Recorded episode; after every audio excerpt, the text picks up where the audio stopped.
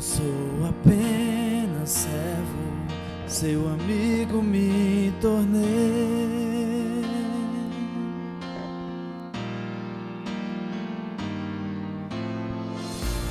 Te louvarei.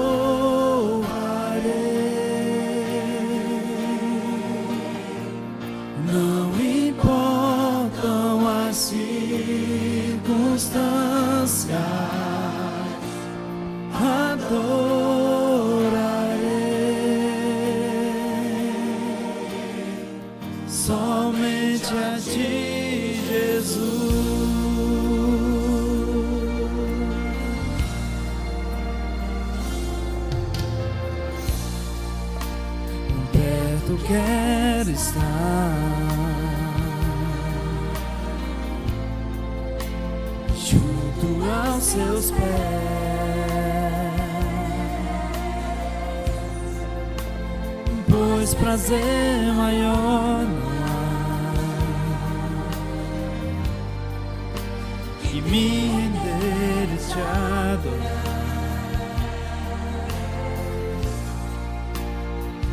tudo que há em mim.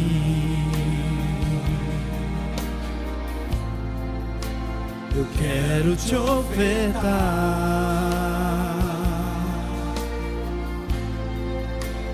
Mas ainda é pouco eu sei.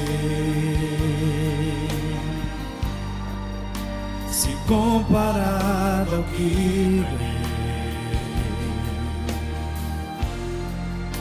Não sou apenas servo, seu amigo me tornei.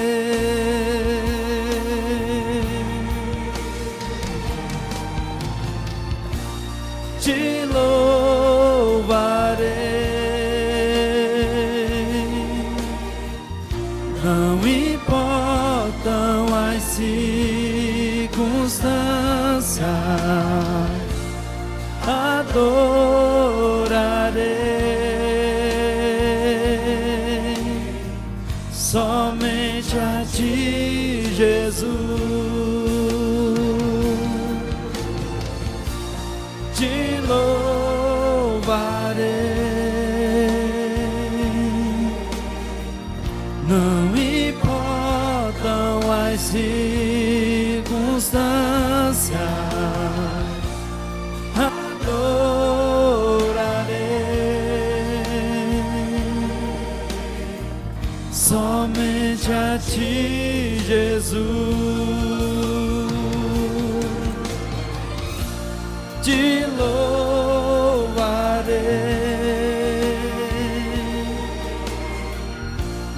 Não importam as circunstâncias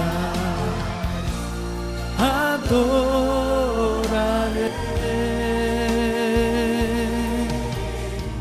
somente a ti, Jesus. Somente a ti, Jesus. Somente a ti, Jesus. Somente a ti, Jesus.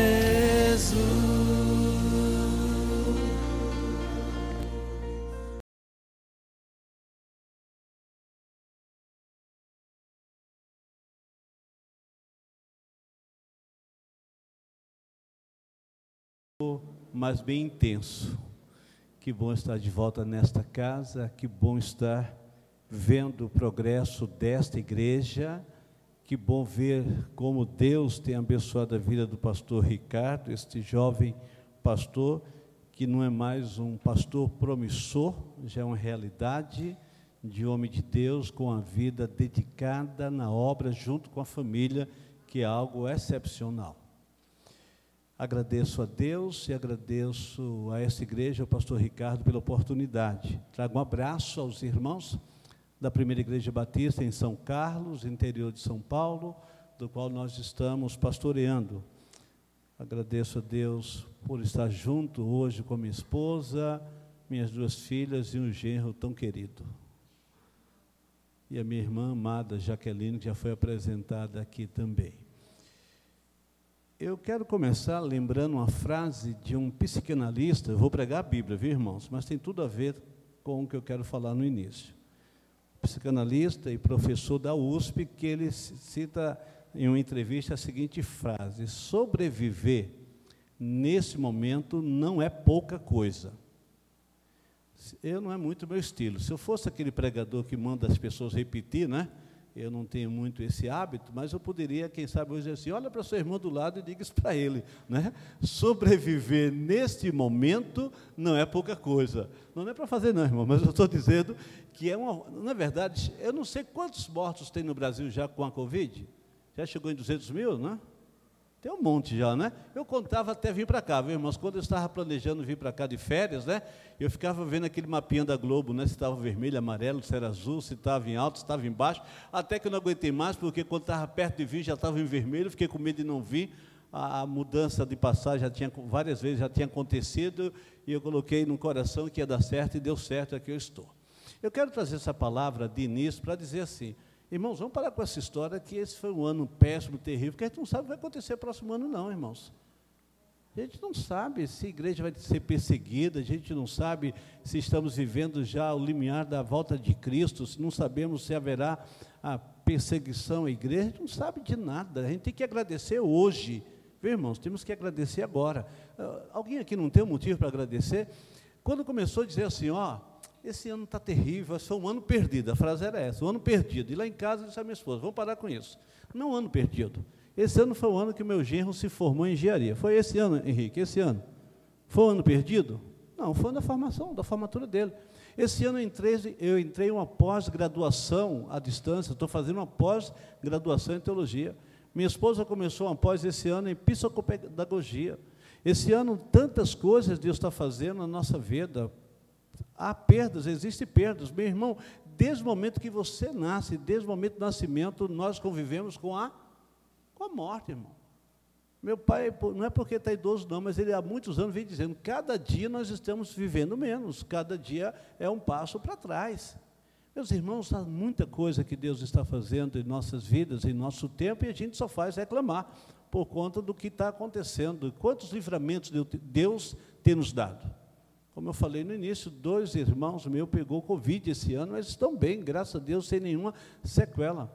Meu irmão, meu pai teve um AVC esse ano, um AVC. Então não morre só de Covid, não. Mas ele teve um AVC com 77 anos e ele não teve nenhuma sequela, está bem. E esses dias em casa, todo dia tomando café lá em Recife com meu pai, e ele fazendo tapioca e fazendo comida e cuidando da gente. Meus irmãos, sobreviver nesse momento não é pouca coisa é dizer: olha, nós somos vencedores, olha, você é privilegiado, você está aqui no dia 31 de dezembro, já passando para o novo ano. Damiano ali é uma sobrevivente, Deus tem abençoado, porque soube notícia esses dias de um colega de 44 anos morreu de infarto.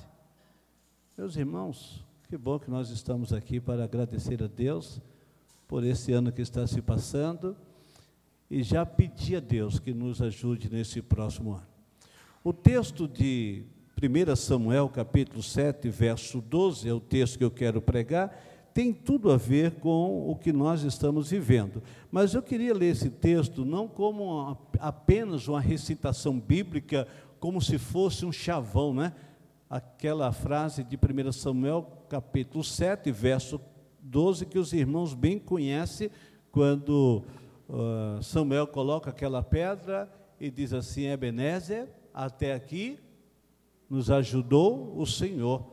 Mas eu gostaria de pensar nessa história que é maravilhosa, muito mais do que uma simples expressão, uma recitação de um texto ou uma frase de efeito dizendo assim: olha, até aqui nos ajudou o Senhor. Mas que nós olhássemos realmente para trás com muita consciência de que, de fato, até aqui nos ajudou o Senhor. Porque diante da crise toda que nós passamos, esse ano não foi um ano de perda, mas um ano de crescimento. Porque quantos de nós não, não crescemos, nós não amadurecemos, não tomamos uma atitude que melhorou a nossa vida? Quem sabe essa pandemia nos balançou em algum momento, nos deixou meio perdidos, mas aquele que está com o Senhor logo recuperou a consciência e a comunhão com Deus e disse: Deus, que alguma coisa de mim. Ouvi o testemunho da irmã com muita atenção, de uma experiência de alguém que viveu tantos anos na casa do Senhor, mas que este ano teve aquele despertamento que o Espírito Santo traz. Esse ano, irmãos, tomando café com um colega pastor, um colega pastor lá na minha na casa dos meus pais, esses dias aí atrás, ele dizendo que eh, por muito tempo, viu, pastor Ricardo, por muito tempo pregava no domingo à noite uma mensagem qualquer, porque passava a tarde assistindo jogo de futebol, quando terminava o jogo é que ele ia preparar a mensagem e vivendo uma vida fria como pastor. E Deus o despertou para uma vida de vocação, de comprometimento com a palavra, de estudo sério, e ele deu esse testemunho lá na mesa da casa dos meus pais. Perceba que esse é um tempo também de pensarmos nessa nossa relação com Deus. Mas eu gostaria de pensar no texto, não apenas do versículo 12, que diz assim: Então Samuel mandou. Então Samuel mandou que uma pedra fosse erguida entre Mispá e Sem, e deu-lhe o nome de Even Azer, Ebenezer, que significa rocha do socorro, querendo dizer, até aqui nos ajudou o Senhor. Essa frase, ela precisa ser lida em todo o seu contexto. E qual é o contexto? Ou seja, o que é que estava acontecendo com o povo de Deus? E quando eu falar aqui do povo de Deus, eu gostaria de que você se colocasse neste texto, dizendo assim: você também faz parte do povo de Deus, e se estas, esses acontecimentos têm a ver com a sua vida. Então, a primeira coisa desse texto está lá no verso de número 2. E eu leio da seguinte maneira. Continue com a sua Bíblia aberta nesse texto de 1 Samuel, capítulo 7. Desde o dia em que a arca do Senhor foi instalada em Kiriat Jearim, um longo tempo se passou. Foram 20 anos, e todo o povo de Israel clamava e buscava o Senhor por meio de súplicas. E aconteceu que Samuel declarou a toda a casa de Israel: se é de todo o vosso coração que desejais voltar-vos para Yahvé, tirai imediatamente do meio de vós os deuses pagãos, estrangeiros e todas as imagens da deusa Astarote, dedicai inteiramente o vosso coração ao Senhor e adorai somente a Ele. Então Ele vos livrará da mão dos filisteus. O que estava acontecendo com o povo de Deus? A arca de Deus, e os irmãos sabem que a arca representa, ou representava para o povo de Deus, a presença de Deus. E aquela arca tão importante na caminhada do povo de Deus tinha sido levada, porque o povo foi vencido, e vencido, os inimigos levaram a arca. A arca era um símbolo da presença de Deus. Não precisamos mais dela. Não precisamos. Qualquer igreja que você vê uma arca nessa igreja, eita, o pastor falou da arca, olha, eu vou falar com o pastor, eh, o pastor Ricardo para trazer a arca. Olha, pastor, não, tô, não é isso que eu estou dizendo aqui. Eu estou dizendo que essa arca era importante até que Deus veio até, até nós, através de Jesus Cristo, e a promessa que nós temos é que Ele estará conosco todos os dias até a consumação. Logo, não precisamos de arca, mas a arca aqui simboliza a presença de Deus. E o que aconteceu com o povo de Deus? E essa é a primeira mensagem desse texto. Se a presença de Deus não está na minha vida, se a minha vida não tem a marca de Deus, presta atenção. Se a sua vida como crente não tem a marca de Deus, se o seu lar, alguém chega no seu lar e não tem nada que apareça ser uma casa de um cristão. Ah, pastor, o senhor está dizendo para eu colocar aquela placa, né? É, eu e minha casa serviremos ao Senhor, o versículo na parede, a Bíblia aberta. Não, não é isso que eu estou dizendo. Eu estou dizendo que a sua vida, o seu testemunho, as suas atitudes, a sua fala, a sua maneira de ser, o seu comportamento, se a sua vida não tiver a marca da presença de Deus, que outra marca terá? Não tem como ficar no meio do muro, não tem como ficar neutro. Ou você irá representar a, a, presença de Deus e você vai espelhar a presença de Deus, ou você vai espelhar uma vida fria, uma vida sem sentido, uma vida sem significado. E foi exatamente aqui que esse texto começa. Samuel, como pastor, deu uma chamada no povo de Deus, disse: Olha, vocês vêm para aqui, tomem uma decisão. E a decisão que Samuel toma com o povo de Deus é essa: vocês precisam agora jogar fora, diz o texto, verso 3, olhe para a sua Bíblia, veja como está na sua Bíblia, se de todo o vosso coração que desejais voltar-vos para Yahvé, tirai imediatamente do meio de vós os deuses pagãos. Você diz, pastor, na minha casa não tem Deus, não tem imagem de escultura, na minha casa não tem mais nenhum símbolo de misticismo, mas sim, talvez não tenha esse, esse símbolo, mas que outro símbolo representa que Deus está na sua casa? Que outros símbolos? Quais são as coisas mais importantes na sua vida? Por exemplo, quantas vezes você deixa de vir para um culto, para a presença de Deus, para a reunião das mulheres, para um trabalho do ensaio, para um compromisso do reino de Deus, porque tem outra coisa que te prende? Porque tem outra coisa mais importante na tua vida.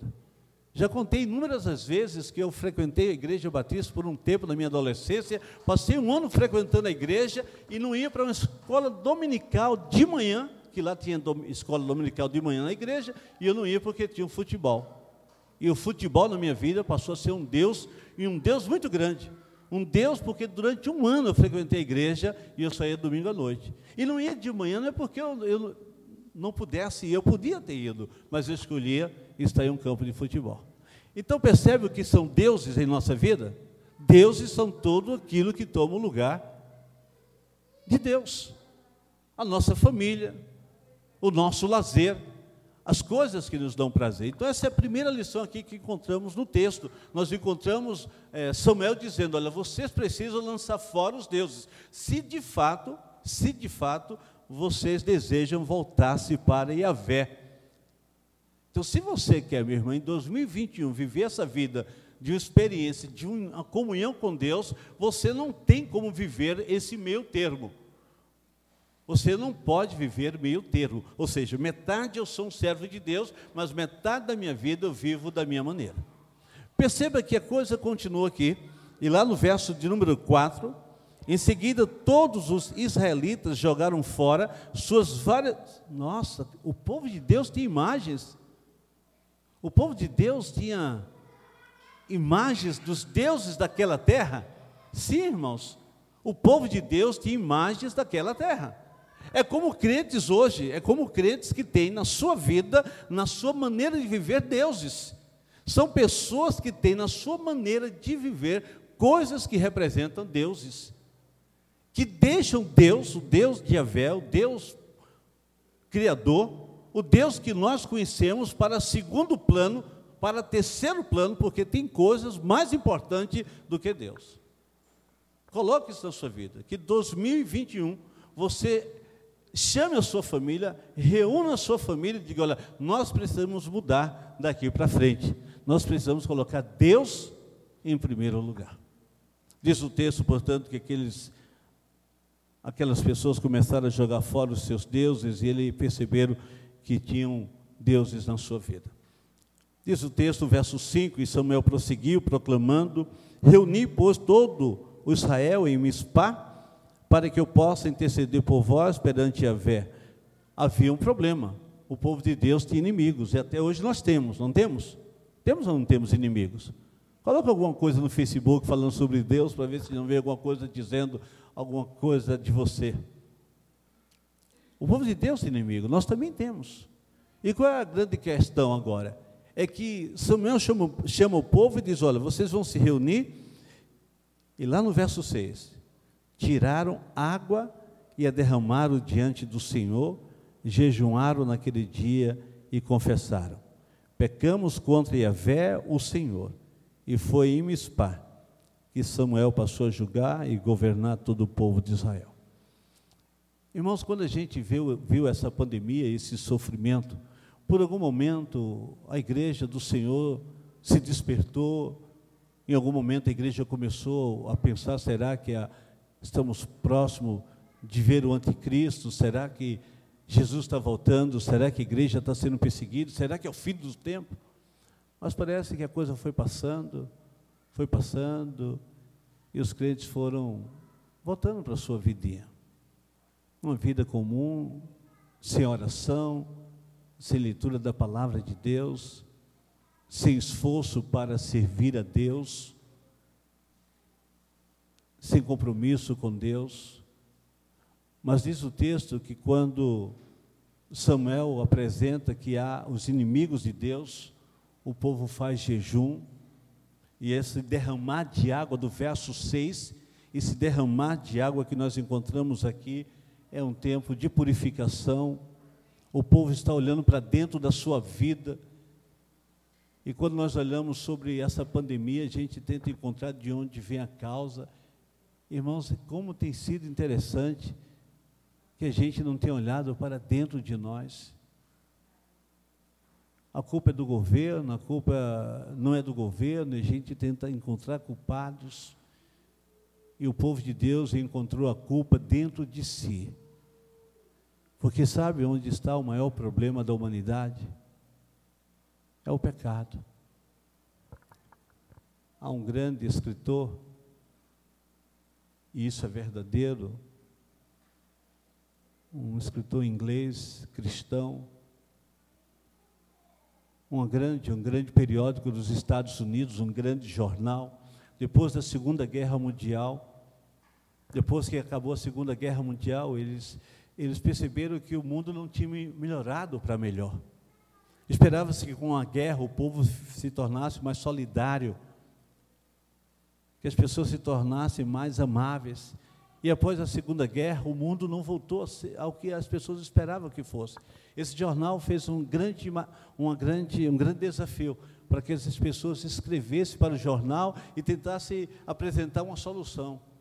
A ideia era o seguinte: você escrevia para o jornal e dizia assim: o problema é a humanidade por conta disso, disso, ou o problema é a falta de emprego, o problema é a falta de amor, por aí foi. Esse escritor e era um escritor também, ele escreveu para o jornal. E ele escreveu dizendo de quem era a responsabilidade de todo aquele mal da Segunda Guerra Mundial. E ele escreveu apenas uma, uma palavra, com duas letras. Você sabe o que, é que ele escreveu? Ele disse: Eu. Eu. O maior problema da humanidade sou eu. O maior problema da humanidade é o nosso pecado. Samuel se reúne com o povo e o povo diz: Olha, nós pecamos, pecamos contra Yahvé, o Senhor. Meus irmãos, o problema do mundo não está nos governos, não está na política, não está em coisa nenhuma. Para um pouco para pensar como está a sua vida. Se você é merecedor de estar aqui neste, neste momento,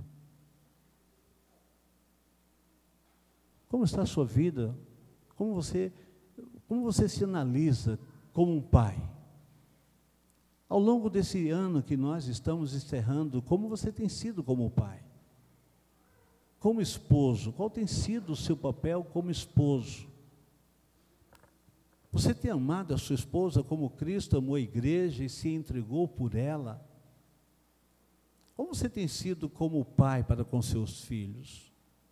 Como você tem sido como esposa, como você tem sido como mãe, como você tem sido como filho, como você tem sido com o seu pastor. Eu poderia colocar tantas coisas aqui que nós iríamos olhar para dentro de nós como se tivesse um grande espelho e pudesse olhar para dentro de nós. O grande problema do povo de Deus aqui era o pecado. Eles se reúnem para buscar uma resposta de Deus. E logo em seguida, o que acontece? Veja o verso 7. O inimigo se apresenta. Diz que os filisteus estavam como que olhando, como que observando, e é isso que o diabo faz. E é isso que Pedro escreve em sua carta. Ele diz que o diabo está onde, irmãos? Lá fora da igreja. O diabo está ao nosso derredor, bramando como leão, buscando quem possa destruir. Meus irmãos, quando o povo de Deus está, veja mesmo, jejuando, fazendo ato de purificação, os filisteus dizem: Olha, agora nós vamos atacar eles. E quando o povo de Deus percebeu que os filisteus iriam atacar, correram para Samuel, e lá no verso 8 disseram: Samuel, olha, não cesse de invocar o nome do Senhor. Que coisa maravilhosa! Que coisa maravilhosa! Eles não disseram, Samuel, procura outros povos, Samuel busca ajuda lá é, com outras pessoas mais fortes, procura o governante, Samuel procura alguém. Eles disseram, não, Samuel, invoca o nome do Senhor. Meu irmão, marque esse texto na sua Bíblia.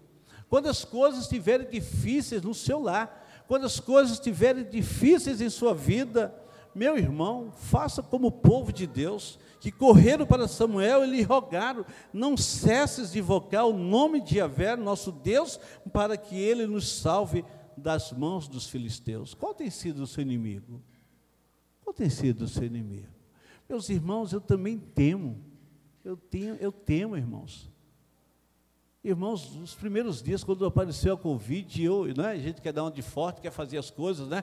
Eu saía para entregar a cesta básica, eu saía lá, minha esposa falava, minha filha saía, falava, eu colocava máscara, eu higienizava, eu, eu, eu passava álcool em gel, andava com coisinha de álcool em gel no bolso, e, mas quando eu estava diante de alguém que começava a falar dos sintomas da Covid, minha garganta arranhava, começava a colocar a mão para ver se eu estava com febre, sabe? Porque a gente acha que está, né? Quando come, todo mundo começa a falar da mesma coisa, não sei se acontece isso com você, mas quando alguém começa a falar, e aí você, será? Eu acho que foi com, na visita, e eu ficava pensando, será que naquela casa que eu fui visitar tinha alguém eh, que estava com Covid, eu não sabia? Será que eu passei na rua e alguém falou comigo? A gente tem medo.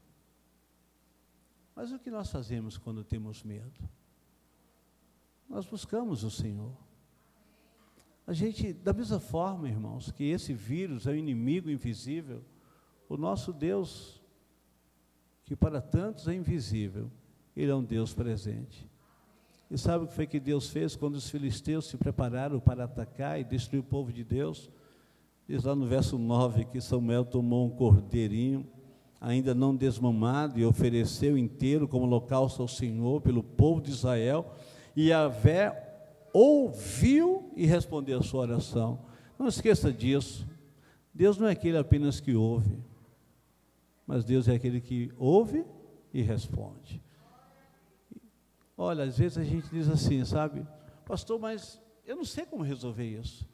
Pastor, mas essa situação é tão difícil, não tem solução. Eu tenho a impressão que Samuel, quando orou a Deus, não tinha ideia do que Deus ia fazer.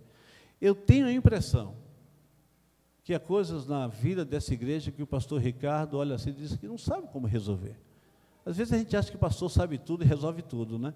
Mas eu tenho a impressão que há coisas na nossa vida que a gente não sabe como vai resolver. Mas a gente sabe que Deus tem poder para resolver.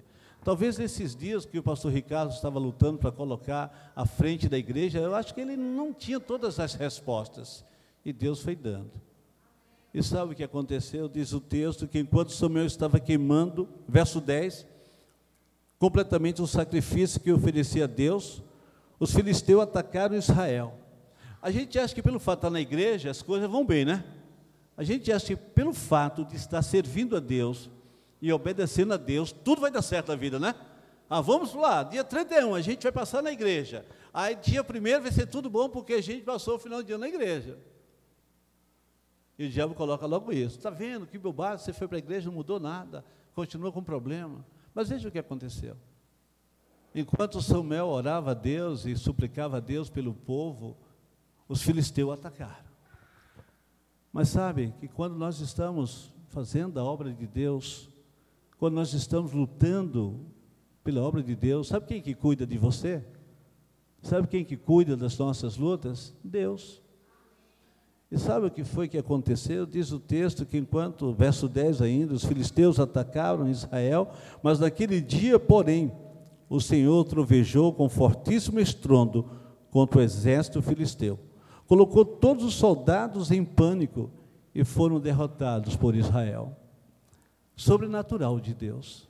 Se você é crente, meu irmão, e não crê no sobrenatural de Deus, está difícil.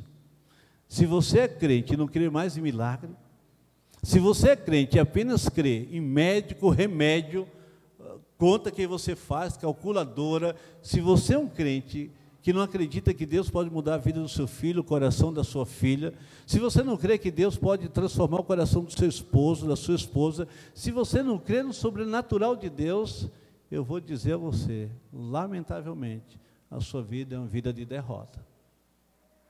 Porque o dinheiro pode acabar, o emprego pode faltar e a saúde pode faltar. E se você não crê que Deus é Deus de milagre, então está difícil os filisteus atacaram.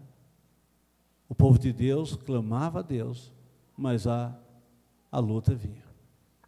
Deus só fez trovejar, diz o texto que Deus trovejou. Para alguns isso é mito, né? Para algumas pessoas isso é história eh, contada, mas não foi bem assim. Eu creio exatamente como está na palavra de Deus. E aqueles homens foram embora. Diz que no verso 11, as forças militares de Israel correu, perseguiram, perseguiram os filisteus. E naquele lugar, Samuel mandou que uma pedra fosse erguida entre Mispá e Sem, e deu-lhe o nome de Even Hazer, Ebenezer, que significa rocha do socorro, querendo dizer, até aqui nos ajudou o Senhor. Se o Senhor te ajudou, meu irmão, até agora, nesse ano que foi um ano tão difícil, imagina o que Deus pode fazer nesse próximo ano. Imagina você viver uma vida dedicada e consagrada. Se você foi um crente, perdoe minha expressão, mas se você foi um crente meia boca, e Deus teve toda essa misericórdia de você, imagina uma vida consagrada a Deus. Eu começo hoje lá em São Carlos, na minha igreja, pastor Ricardo, mais um desafio de ler a Bíblia toda durante o ano. Esse ano nós estamos, vários irmãos, encerrando a leitura da Bíblia durante esse ano. Alguns ficaram pelo meio do caminho. Alguns desistiram. Pastor, próximo ano eu recomeço. E hoje eu lancei no grupo da igreja o desafio, já temos quatro, para começarmos a partir de daqui a pouco. Faça um desafio com Deus. Faça um desafio com Deus. Viva desse sobrenatural de Deus. Experimente os milagres de Deus na sua vida. Eu quero orar com você nessa hora. Baixe a sua cabeça. Nosso Deus, nosso Pai,